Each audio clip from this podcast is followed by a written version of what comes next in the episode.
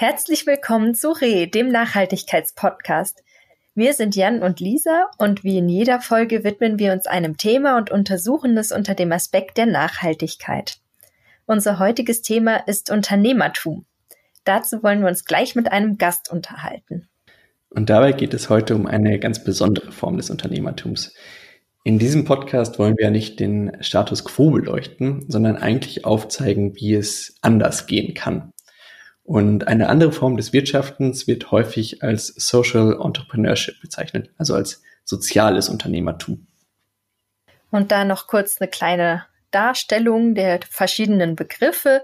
Social Entrepreneurship bezeichnet nicht dasselbe wie Corporate Social Responsibility. Corporate Social Responsibility wird auch CSA genannt und das steht ähm, für die soziale Verantwortung eines Unternehmens. Das beschreibt so freiwillige Beiträge, die Wirtschaftsunternehmen im Bereich der nachhaltigen Entwicklung leisten. Ein ganz simples Beispiel. Ein Ölkonzern kann weiterhin noch Öl fördern ähm, und gleichzeitig im Rahmen seiner Corporate Social Responsibility Mückennetze verteilen, um vor Ort als verantwortungsvolles Unternehmen wahrgenommen zu werden.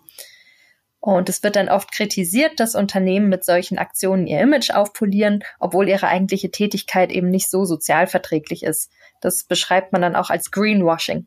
Und Social Entrepreneurs dagegen stellen die Logik und Funktionsweise des bisherigen Wirtschaftens in Frage. Wir haben uns ja in der Folge zum Wirtschaftswachstum auch damit auseinandergesetzt, wie es eigentlich anders gehen könnte. Und Sozialunternehmer sind auf jeden Fall da ein wichtiger Baustein. Und wie das Ganze in der Praxis aussehen kann, nicht nur theoretisch, wollen wir heute mit einer Gründerin und Unternehmerin besprechen. Willkommen, Naomi. Vielen Dank. Hallo, schön dich hier zu haben. Hi. Vielleicht kannst du dich ja zu Beginn einfach einmal kurz vorstellen, wer du eigentlich bist. Ja, gerne. Ich äh, bin, wie gesagt, die Naomi. Ich habe ähm, vor sechs Jahren ein Unternehmen gegründet namens TBD, beziehungsweise damals hieß es noch The Changer. Und ähm, bei TBD geht es darum, dass wir ähm, Menschen mit coolen Organisationen zusammenbringen, die Gutes tun.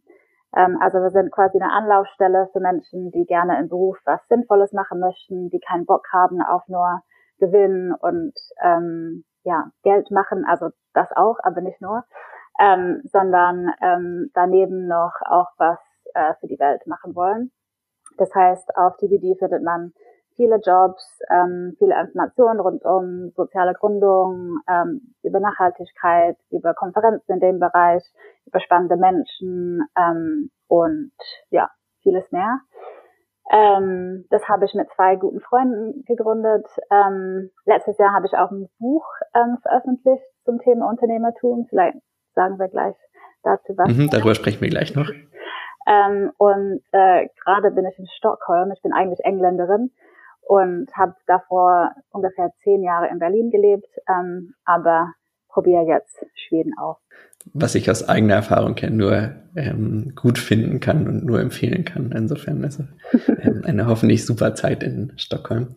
Ja. Vielleicht kannst du noch mal erklären und erzählen, wie es eigentlich dazu kam, dass ihr äh, The Changer TBD gegründet habt. Ja, also ähm, um ehrlich zu sein, ein bisschen aus egoistischen Gründen. Ähm, ich und meine beiden Mitgründerinnen haben gemeinsam studiert und ähm, danach noch gearbeitet, ich im Sozialunternehmen. Ähm, und ich habe gemerkt, dass da ähm, nicht so viel Community entstanden ist in dem Bereich. Im Gegenzug zum Startup-Bereich, wo es überall ja, Netzwerkveranstaltungen und äh, Konferenzen und Runderzähne und so weiter und so fort, gab es halt für den ganzen Impact-Bereich nichts dergleichen. Ähm, das fand ich ein bisschen schade. Ähm, ebenfalls ähm, meine beiden Mitgründerinnen, die ähm, wollten auch gerne in dem Bereich arbeiten, aber fanden es schwer, dort Job, einen Job zu finden. Ich hatte das Glück halt schon davor in dem Bereich mhm. gearbeitet zu haben und deswegen Netzwerk zu haben. Mhm. Ähm, und das war und ist zum Teil immer noch so, dass vieles über Netzwerken läuft und deswegen der Sektor, also der Impact-Sektor nicht so zugänglich ist für andere Menschen. Ähm, und das wollten wir ändern. Ähm, und haben mit einem relativ einfachen Blog gestartet, wo wir einfach viele Jobs gesammelt haben und auch ähm, ja alle Fördermöglichkeiten oder interessante Geschichten und äh, Events aus dem Bereich Und daraus ist dann ein Business entstanden. Sehr spannend. Das klingt, als wäre der Entschluss zur Gründung nicht so schwer gefallen. Oder war das ein sehr, ein sehr schwieriger Schritt für euch? Ich glaube, ähm, wir waren damals relativ naiv. Ähm, für uns war es ein relativ leicht. Das, ja. genau. Es war ein relativ leichter Schritt, aber das hängt auch damit zusammen, dass wir in einem Unternehmerkreis unterwegs waren. Also wir kannten ähm, viele Unternehmer und ich sage, sage auch ganz bewusst Unternehmer und nicht Unternehmerinnen, weil ähm, ja, das waren damals vor allem unsere Freunde, die gegründet haben und die, die Freundinnen, die noch äh, weiter gearbeitet haben, äh, ganz normal. Und dann haben wir die angeguckt und gedacht, okay, wenn die das machen ähm, können, können wir das auch. Und ähm, die haben uns natürlich auch so ein bisschen unterstützt bei ähm, Businessplan schreiben und überhaupt wissen, wo man zum Beispiel an Fördergelder kommt. Und ich glaube, ich sage das immer gerne, weil ähm, ja, es ist einfach ähm, ein Vorteil, wenn man ähm, mit Menschen umgeben ist, die schon ähm, in dem Bereich unterwegs sind. Und das haben natürlich viele Menschen nicht. Ähm, und wir hatten halt dieses Glück. Ähm, und dadurch haben wir auch, sind wir in ein Förderprogramm gekommen. Ähm, das gibt's leider nicht mehr. Das war so eine Gründerwerkstatt. Ähm, und das, darüber haben wir auch 18 Monate lang ein Gründerstipendium bekommen. Und das war natürlich auch ein Luxus, was es, ähm, was viele Menschen nicht haben. Ähm, von daher, genau, sollte es insbesondere für Impact Startups viel mehr davon geben. Das ist auch spannend, was du angesprochen hast mit den, mit den Frauen in deinem Umfeld, dass es da wenige gab, die selber gegründet haben, sondern eher die Männer. Mhm. Gab es da bestimmte Role Models, die ihr hattet? Ja, eben halt vor allem männliche. Also das war auch so ein bisschen ähm, ein Grund, warum ich und eine gute Freundin von mir, warum wir das Buch geschrieben haben, von dem ich gerade erzählt habe. Das heißt Starting a Revolution, What We Can Learn from Female Entrepreneurs About the Future of Business. Ähm, und das hatte das, also ja, wir haben das Buch vor allem geschrieben, weil wir damals ähm, auf Ratschläge von unseren, unseren Freunden und aus dem Netzwerk von Unternehmer ähm, angewiesen waren und auch ähm, Businessbücher irgendwie ausgeliehen haben oder gekauft haben und festgestellt haben, dass da auch ähm, die Mehrzahl von Männern geschrieben sind. Ähm, und feststellen mussten über die Zeit, dass viele Ratschläge einfach nicht so ganz zu uns passten ähm, und dass wir da teilweise so ein bisschen fehl am Platz gefühlt haben und uns gefragt haben, warum ähm, warum ist das so schwer, warum warum passt das nicht, ähm, was machen wir falsch, machen wir was falsch? Oder ist es andersrum?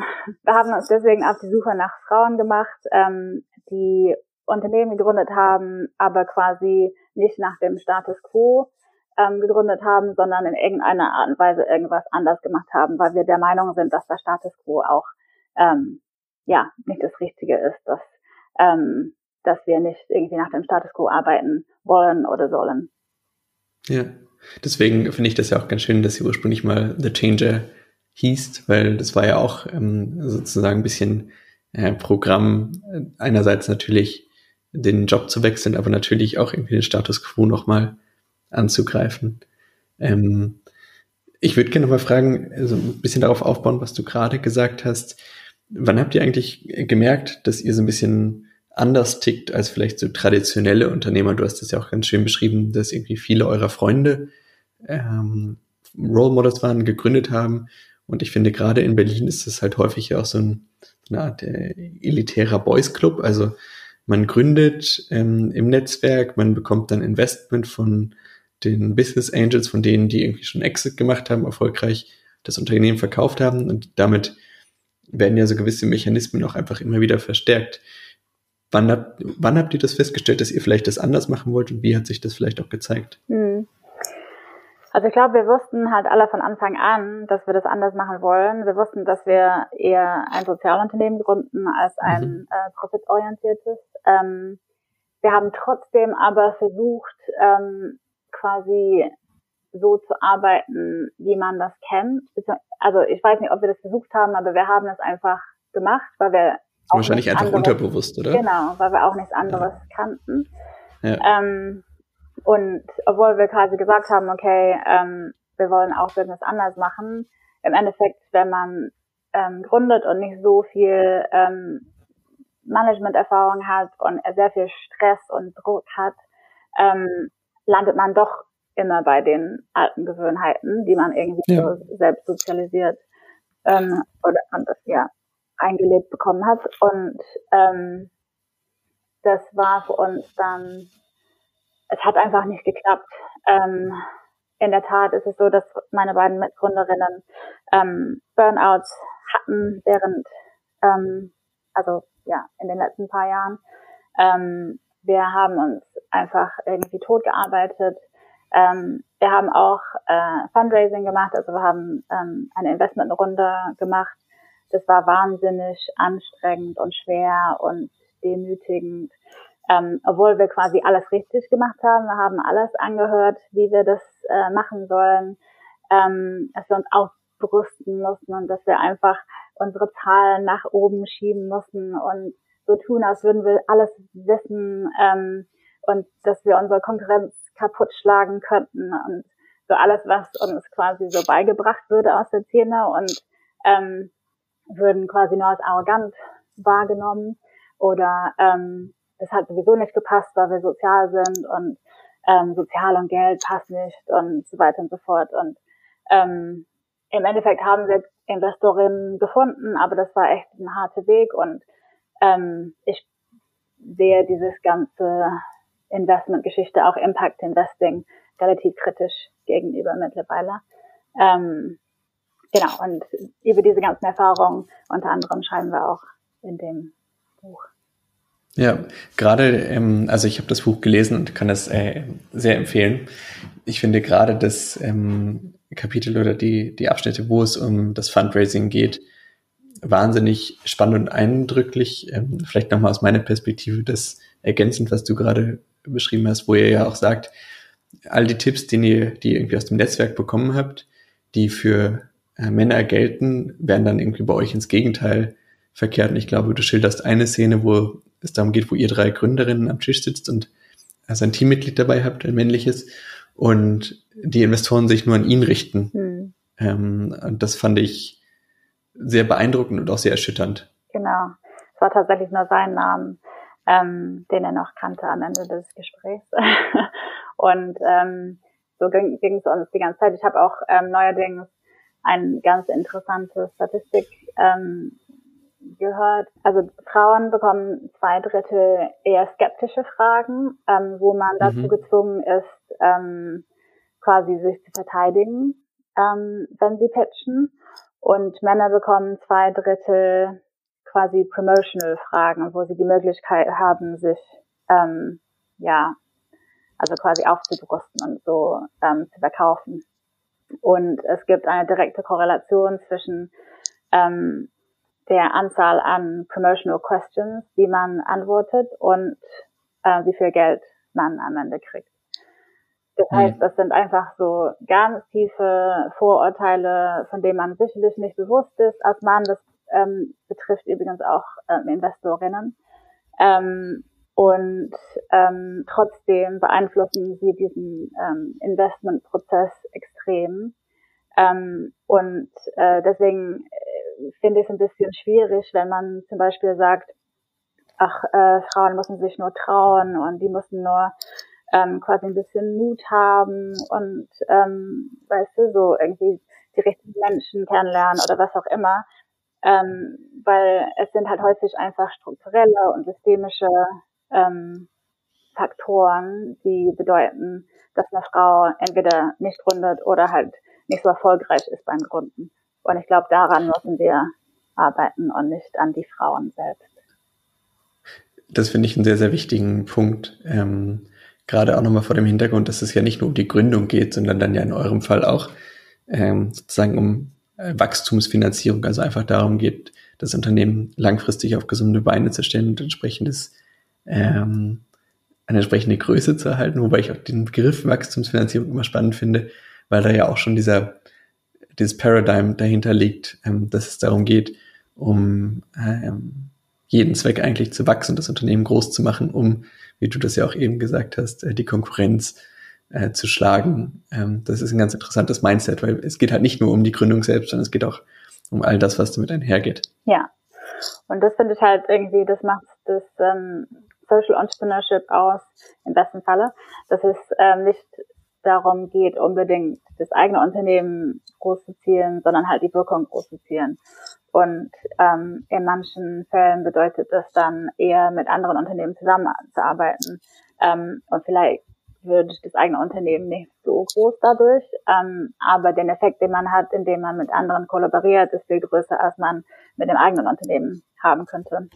Das geht so in Richtung Systempreneurship. Ähm, und das ist ein Bereich, was sehr ähm, ja untergeschätzt wird, also gerade im, im Förderbereich, weil es gibt halt kein Fördersystem ähm, für ein Unternehmen, das sagt, ich weiß nicht, ob ich wachsen möchte unbedingt. Ähm, und das ist schwierig, gerade wenn man sich die ganzen Probleme anguckt, ähm, wie zum Beispiel Klimakrise oder ähm, ja, was es alles so gibt. Ähm, die werden halt sicherlich nicht mit einem Unternehmen oder zwei Unternehmen oder auch 100 Unternehmen ähm, gelöst, sondern ähm, nur in dem Unternehmen zusammenarbeiten, auch Unternehmen und Politik zusammenarbeitet, also Kleinunternehmen und Großunternehmen, das braucht schon systemische Lösungen. Und ähm, darauf ist unsere Förderstruktur und das ganze Startup-Sektor eigentlich nicht aufgebaut. Das ist total spannend und ich habe so viele Fragen dazu, was du gerade gesagt hast. Ich fange einfach mal an.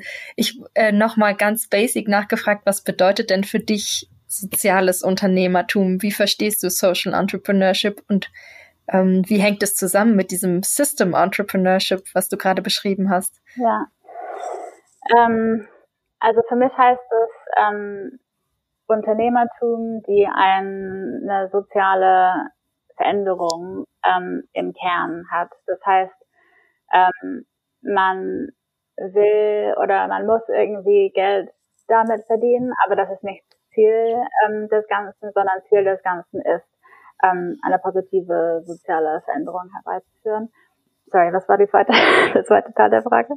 Wie hängt es zusammen mit System Entrepreneurship ja. oder ist das das Gleiche? Überschneidet sich das? Das ist nicht immer das Gleiche. Also es gibt sehr viele ähm, sozial, also äh, Social ähm, Enterprises, sorry, das ist immer ein bisschen hin und her mit dem Denglisch. Ähm, es gibt sehr Alles viel, es gibt sehr viele Social Enterprises, ähm, die eher ähm, Symptome bekämpfen. Das ist an sich nicht schlimm. Also wenn man jetzt an Obdachlosigkeit denkt zum Beispiel, ähm, viele ähm, Sozialunternehmen arbeiten zum Beispiel darauf hin, dass man ähm, Obdachlose vielleicht ähm, in Arbeit bringt oder ähm, zumindest ein Dach über den Kopf bringt. Und das ist natürlich super wichtig. Was es aber nicht tut, ist die Frage zu lösen oder die Herausforderung zu lösen, ähm, dass es Obdachlosigkeit überhaupt gibt. Und es braucht quasi beides, ähm, gerade wenn wir wie längerfristig denken. Also sowohl die, die Symptome bekämpfen als auch die Ursachen genau. sozusagen. Ja, und Systempreneurship würde quasi eher die, ähm, ähm, ja, die, die Wurzeln des Ganzen ähm, bekämpfen und Social Entrepreneurship kann beides sein. Okay. Ja, da habe ich dann auch noch mal eine Frage. Wenn, wenn wir uns diesen Systemwechsel noch mal genauer angucken, ähm, könnte ich mir vorstellen, dass man sich sehr ohnmächtig fühlt. Denn wir haben ja große traditionelle Unternehmen, die oft die Felder besetzen und Social Entrepreneurs ähm, sind da vergleichsweise ein Tropfen auf dem heißen Stein. Also ein paar Beispiele. Ähm, Einhorn aus Berlin ist eine Marke, die nachhaltige Kondome und Periodenprodukte produzieren. Dann gibt es noch Folk Days, ein Label für Fair Fashion und Design. Oder es gibt Surplus, das ist ein Supermarkt, der abgelaufene Lebensmittel vor dem Müll rettet und verkauft. Aber verglichen mit H&M oder Aldi und Lidl ähm, besetzen sie einfach immer noch Nischen. Wie fühlst du dich mit dem Impact, den er erreicht? Und ja, ich meine, es ist ja eine Riesenaufgabe, die, dieser Systemwechsel. Fühlt man sich da manchmal ohnmächtig?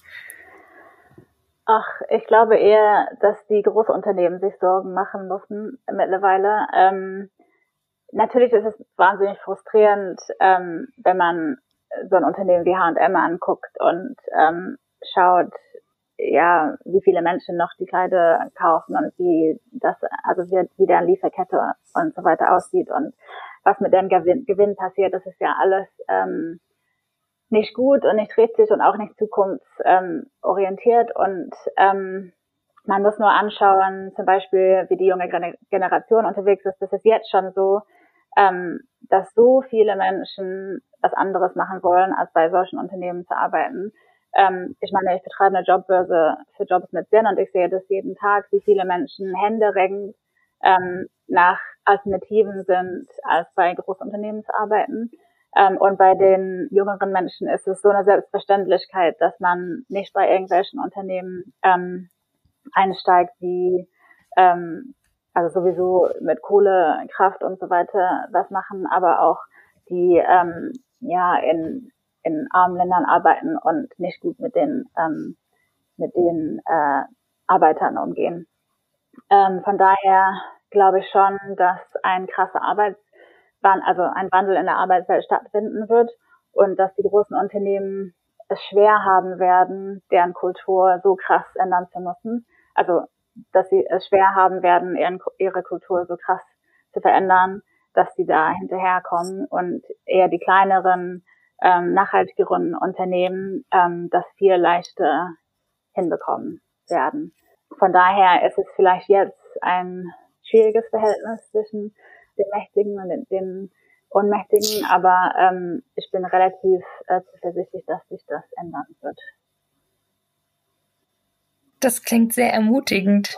Also du, du denkst, dass das, das äh, Social Entrepreneurship schon auch Teil so einer gesamtgesellschaftlichen Bewegung ist und insgesamt auch zu einer nachhaltigeren Gesellschaft beitragen kann? Ja, also ich bin mir absolut ähm, sicher. Ich glaube, der Sektor muss ähm, auf jeden Fall ähm, aufpassen. Ähm, Jan hat kurz am Anfang über Greenwashing und so weiter gesprochen. Da ist eine große Gefahr von Social Washing. Auf jeden Fall, dass äh, viele Menschen genau das merken, was ich gerade angesprochen habe und versuchen jetzt quasi drauf zu springen und auch zu behaupten, dass die ähm, ja social sind. Das sind die natürlich nicht. Und ja, der Sektor muss ein bisschen aufpassen, dass ja das nicht alles so wie sagt man, diluted wird. Verwässert wird. Genau, verwässert wird. Ähm, mhm. Aber ja, ich, ich bin da relativ. Es gibt ja neuerdings auch einen Verband für Sozialunternehmer in Deutschland, also seit ungefähr zwei Jahren, das haben wir auch mitgegründet. Und das betritt die politischen Forderungen von Sozialunternehmen. Und alleine seitdem es das gibt, haben wir so viele Fortschritte in der Politik und in der Verwaltung, was, was es für Finanzierungsmöglichkeiten gibt. Ähm, die dem traditionellen Startup-Sektor angleichen. Ähm, ich glaube, da wird noch vieles kommen. Ja, da würde ich kurz mal äh, darauf zu sprechen kommen, weil wir ja eben auch schon, ähm, es klang schon an, die Rahmenbedingungen. Vielleicht kannst du einfach noch mal kurz ähm, erläutern für all diejenigen, die sich mit dem Thema noch nicht so gut beschäftigt haben, noch nicht so tief beschäftigt haben. Also wie sind die Rahmenbedingungen aktuell für Social Entrepreneurship in Deutschland und ja, sozusagen, was bräuchte es, um ähnlich große und wichtige Unternehmen ähm, dazu gestalten. Oder vielleicht braucht es auch gar keine ähnlich großen Unternehmen wie die Zalandos äh, dieser Welt sozusagen. Aber ja. ähm, was braucht es, um erfolgreiche und nachhaltige Unternehmen ja. zu schaffen? Also in Deutschland ist in den letzten paar Jahren viel ähm, passiert in der Hinsicht. Also es gibt jetzt ähm, viele Förderprogramme von dem Staat ähm, für ähm, die Gründung von Sozialunternehmen und ähm, unterschiedliche Phasen des, äh, der Skalierung.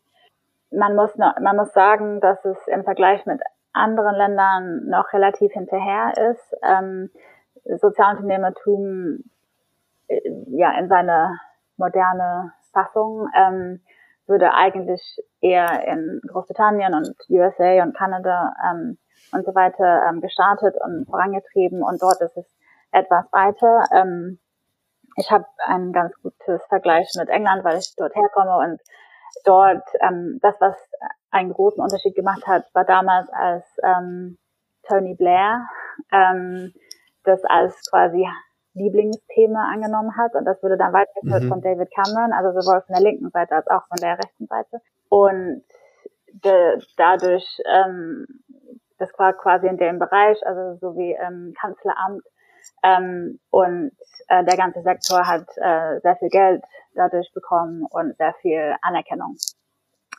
Ja. Und sowas könnte es auch in Deutschland gebrauchen. Das ist leider noch so, dass viele Politiker das gar nicht so richtig verstehen, was das ist. Das, da ist auch ein gewisses Misstrauen teilweise, weil Sozial- und Unternehmertum gehört das zusammen. Was ist das? Wollen die eigentlich nur irgendwie damit Geld machen, dass die Menschen. Ist es das Social Greenwashing sozusagen? genau. Ja. Und da ist eine gewisse deutsche Skepsis bestimmt auch dabei, was ja auch gut ist. Aber ähm, genau, wir müssen als Sozialunternehmen ein bisschen dran arbeiten, dass die Menschen das gut verstehen und auch vertrauen und ähm, erkennen, was es für ein Potenzial hat. Ähm, und ich glaube, dann ähm, wird es dann relativ schnell gehen, dass es dann auch so groß wird wie in anderen Ländern. Und ähm, gibt es ganz konkret irgendwelche Forderungen, die die Politik sozusagen heute auf morgen umsetzen könnte, wenn sie denn wollte? Also Förderung ist natürlich immer so ein Thema. Ähm, ja. Es gibt so gewisse Programme, die nur für Hightech ähm, Gründungen offen stehen und es gibt diese Forderung, Förderung, äh, Forderung, sorry, dass ähm, es, der Begriff Innovation auch geöffnet wird, dass es auch soziale Innovation umschließt, was ja nicht mhm. immer was mit Tech, technischen Innovationen ja. zu tun hat. Ja. Ähm, also ich glaube, das ist quasi ein wichtiger Punkt. Dann gibt es halt im Vergaberecht quasi, es ist teilweise schwierig für Sozialunternehmen da quasi an Aufträge zu kommen. Ähm, mhm. Das soll geöffnet werden. Ja, okay. Da, man merkt schon, es wird dann äh, schnell relativ ähm, rechtlich und kompliziert. Das ist dann eher Lisas Bereich, da ziehe ich mich dann zurück. ähm, ich würde aber gerne noch eine Frage stellen zu dem Buch. Du hast es jetzt schon mehrfach angesprochen. Wie gesagt, ich habe es ähm, mit Begeisterung mhm. gelesen. Du hast es ja zusammen mit einer weiteren Lisa, Lisa Jaspers, ähm, der Gründerin des eben schon angesprochenen Labels Erfolg Days, geschrieben. Mhm. Äh, Starting a Revolution heißt es.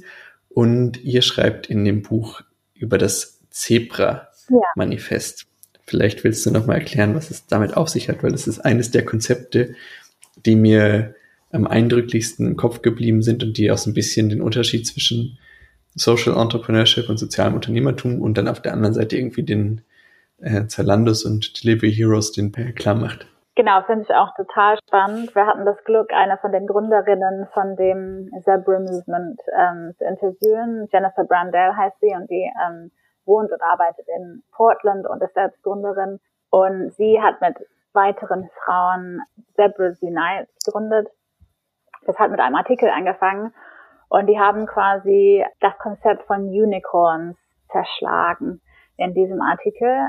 Falls jemand nicht weiß, was ein Unicorn ist, das ist quasi ein Startup mit einem Milliardenwert. Davon gibt es mittlerweile ein paar, ähm, unter anderem Uber, ähm, WeWork, Fast, ähm, Zalando und so weiter. Und diese ähm, Unicorn. Und vielleicht noch kurz, äh, um zu erklären, wie es zu dieser Milliardenbewertung kommt. Ja. Also Investoren können Anteile des Unternehmens kaufen sozusagen oder äh, die, die Gründer geben Anteil des Unternehmens ab und je nachdem, wie viel Geld die Investoren für die prozentualen Anteile auf den Tisch legen, daraus ergibt sich die Bewertung. Das heißt also, man kann sich vorstellen, wenn Lisa zum Beispiel einen sehr, sehr kleinen Teil ihrer Lisa GmbH an mich verkaufen würde und ich würde ihr dafür äh, 100 Euro geben, wäre Lisa plötzlich wahrscheinlich auch auf dem Papier Milliardärin ohne dass sie tatsächliche Werte genau. geschaffen hätte. Ja. Das ist, glaube ich, wichtig zu verstehen, wenn man über diese Unicorn-Debatte spricht, ähm, weil sich daran ja auch viel Kritik entzündet hat. Ja, genau. Das hat ähm, im grobsten Sinne irgendwas mit den Umsätzen zu tun, aber es hat auf keinen Fall irgendwas mit Gewinn zu tun. Also häufig hat man einen Milliardenwert, bevor man überhaupt ähm, jemals Gewinne gemacht hat. In ja. den meisten Fällen macht man äh, Verluste von Hunderten von Millionen von Euros im Jahr und hat trotzdem diese krasse Wert.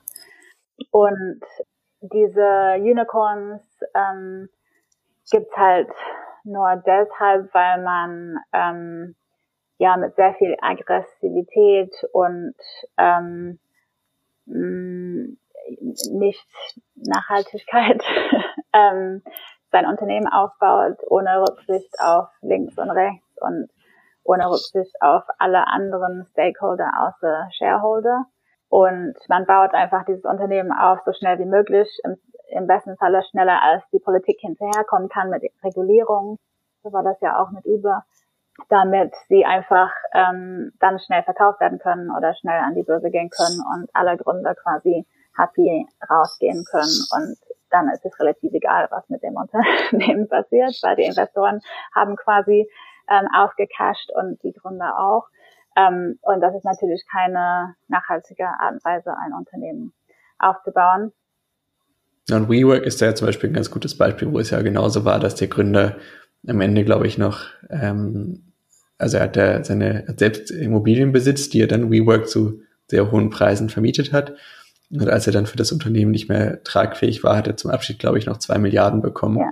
Das heißt, er kann jetzt sein Leben ähm, glücklich weiterleben und muss sich nie wieder um Geld Sorgen machen. Ja. Aber wie du richtig gesagt hast, es ist damit eigentlich völlig egal, ob das Geschäftsmodell des Unternehmens tragfähig ist und ob das Unternehmen langfristig überleben wird. Ja.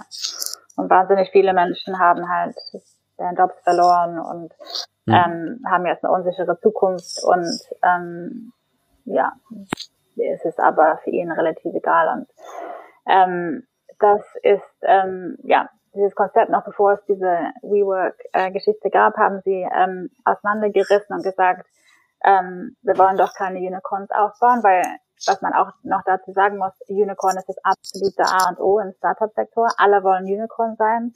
Ähm, das ist quasi Hauptziel von allen ähm, Startup-Gründern und ähm, Investoren, also der, der ganze VC-Bereich, also Venture Capital-Bereich, ist darauf aufgebaut, dass es diese Unicorns gibt und ähm, deswegen, also deren, die investieren dann in, sagen wir mal, 20 Unternehmen, wohl wissen, dass 19 davon kaputt gehen, aber dieses 20.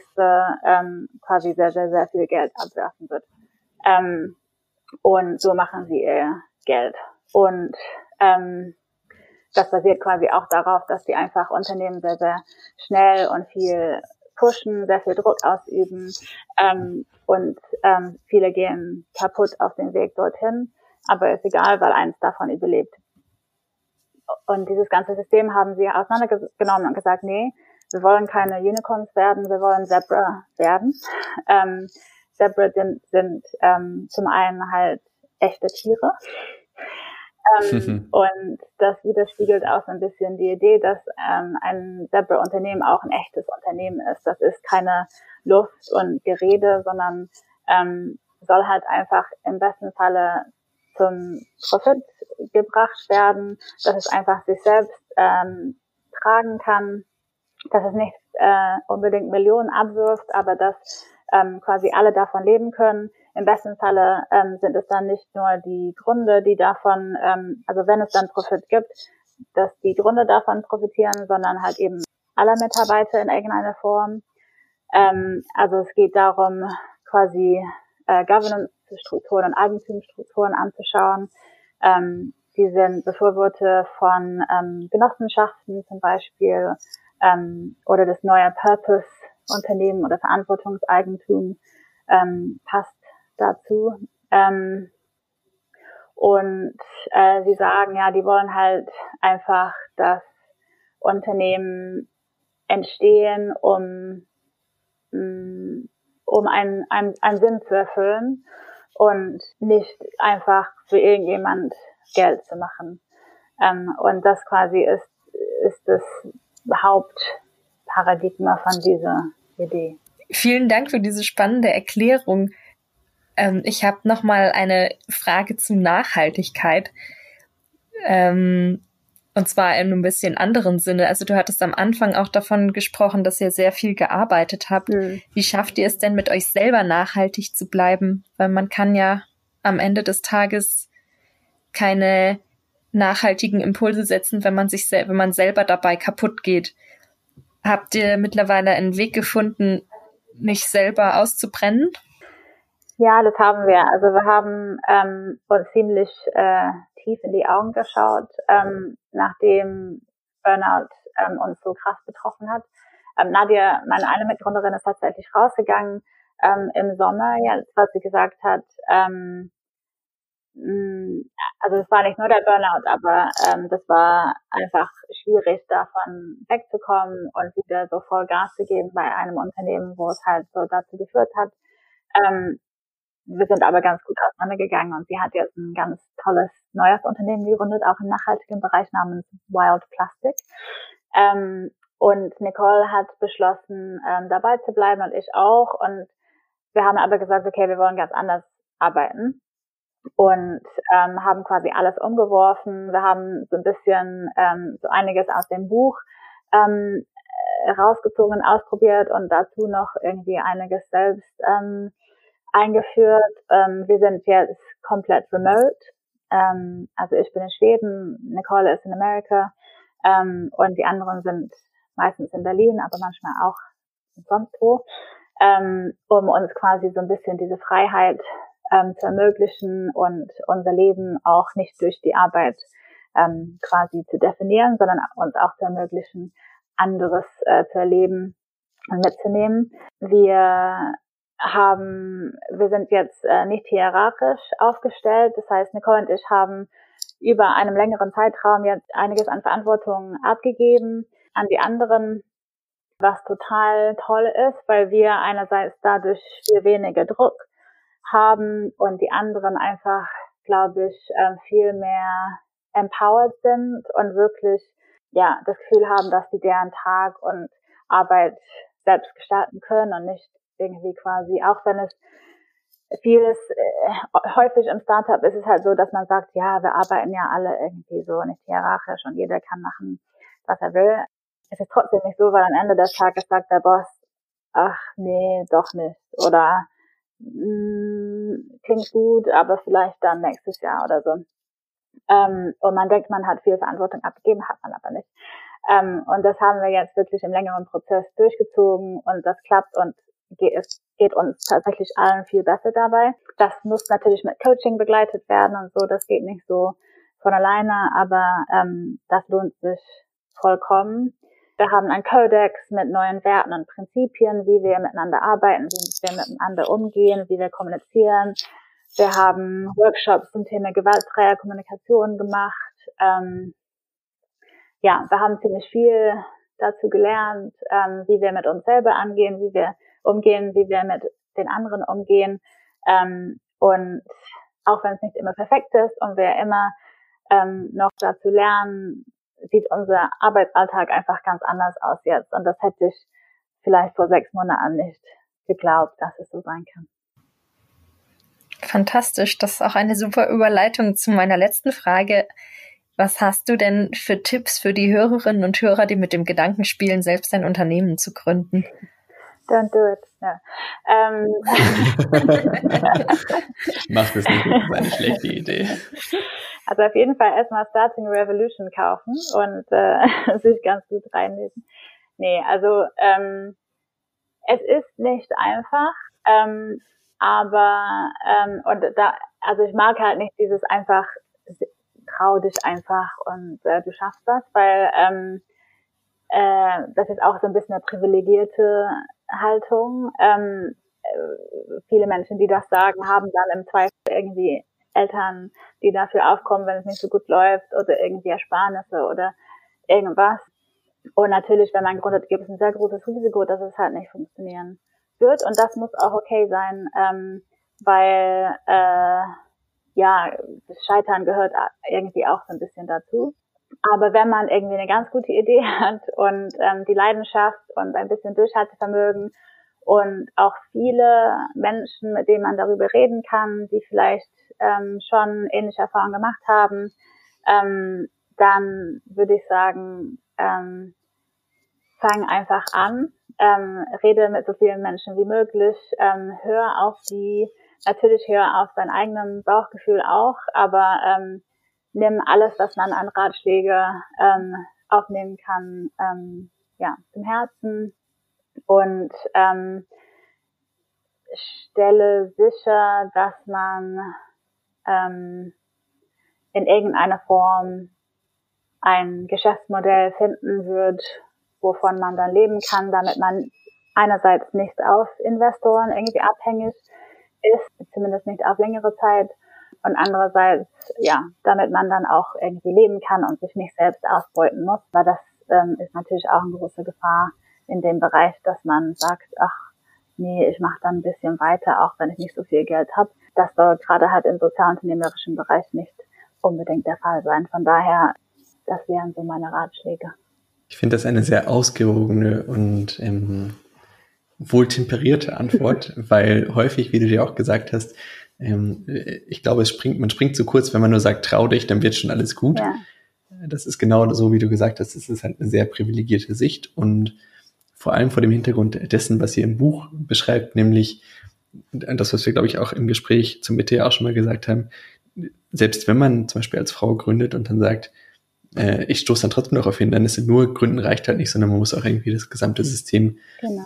im Blick haben und im Kopf haben. Und ich glaube, genau deshalb kann ich allen Hörerinnen und Hörern nochmal wärmstens das Buch empfehlen, Starting Revolution. Wir verlinken es auch nochmal. Äh, es lohnt sich wirklich sehr zu lesen. Und äh, gerade die vielen äh, schönen Interviews haben, äh, haben es einfach gemacht, das Buch schnell zu lesen. Es ist kein, kein dickes, schwieriges Buch, sondern eher ein leichtes und ähm, äh, inspirierendes Buch. Vielen Dank. In diesem Sinne, liebe Naomi, es war sehr, sehr spannend. Vielen Dank ähm, für deine Zeit. Und liebe Hörerinnen und Hörer, wenn es euch gefallen hat, dann abonniert uns gerne. Vielen Dank fürs Zuhören und bis zum nächsten Mal. Tschüss.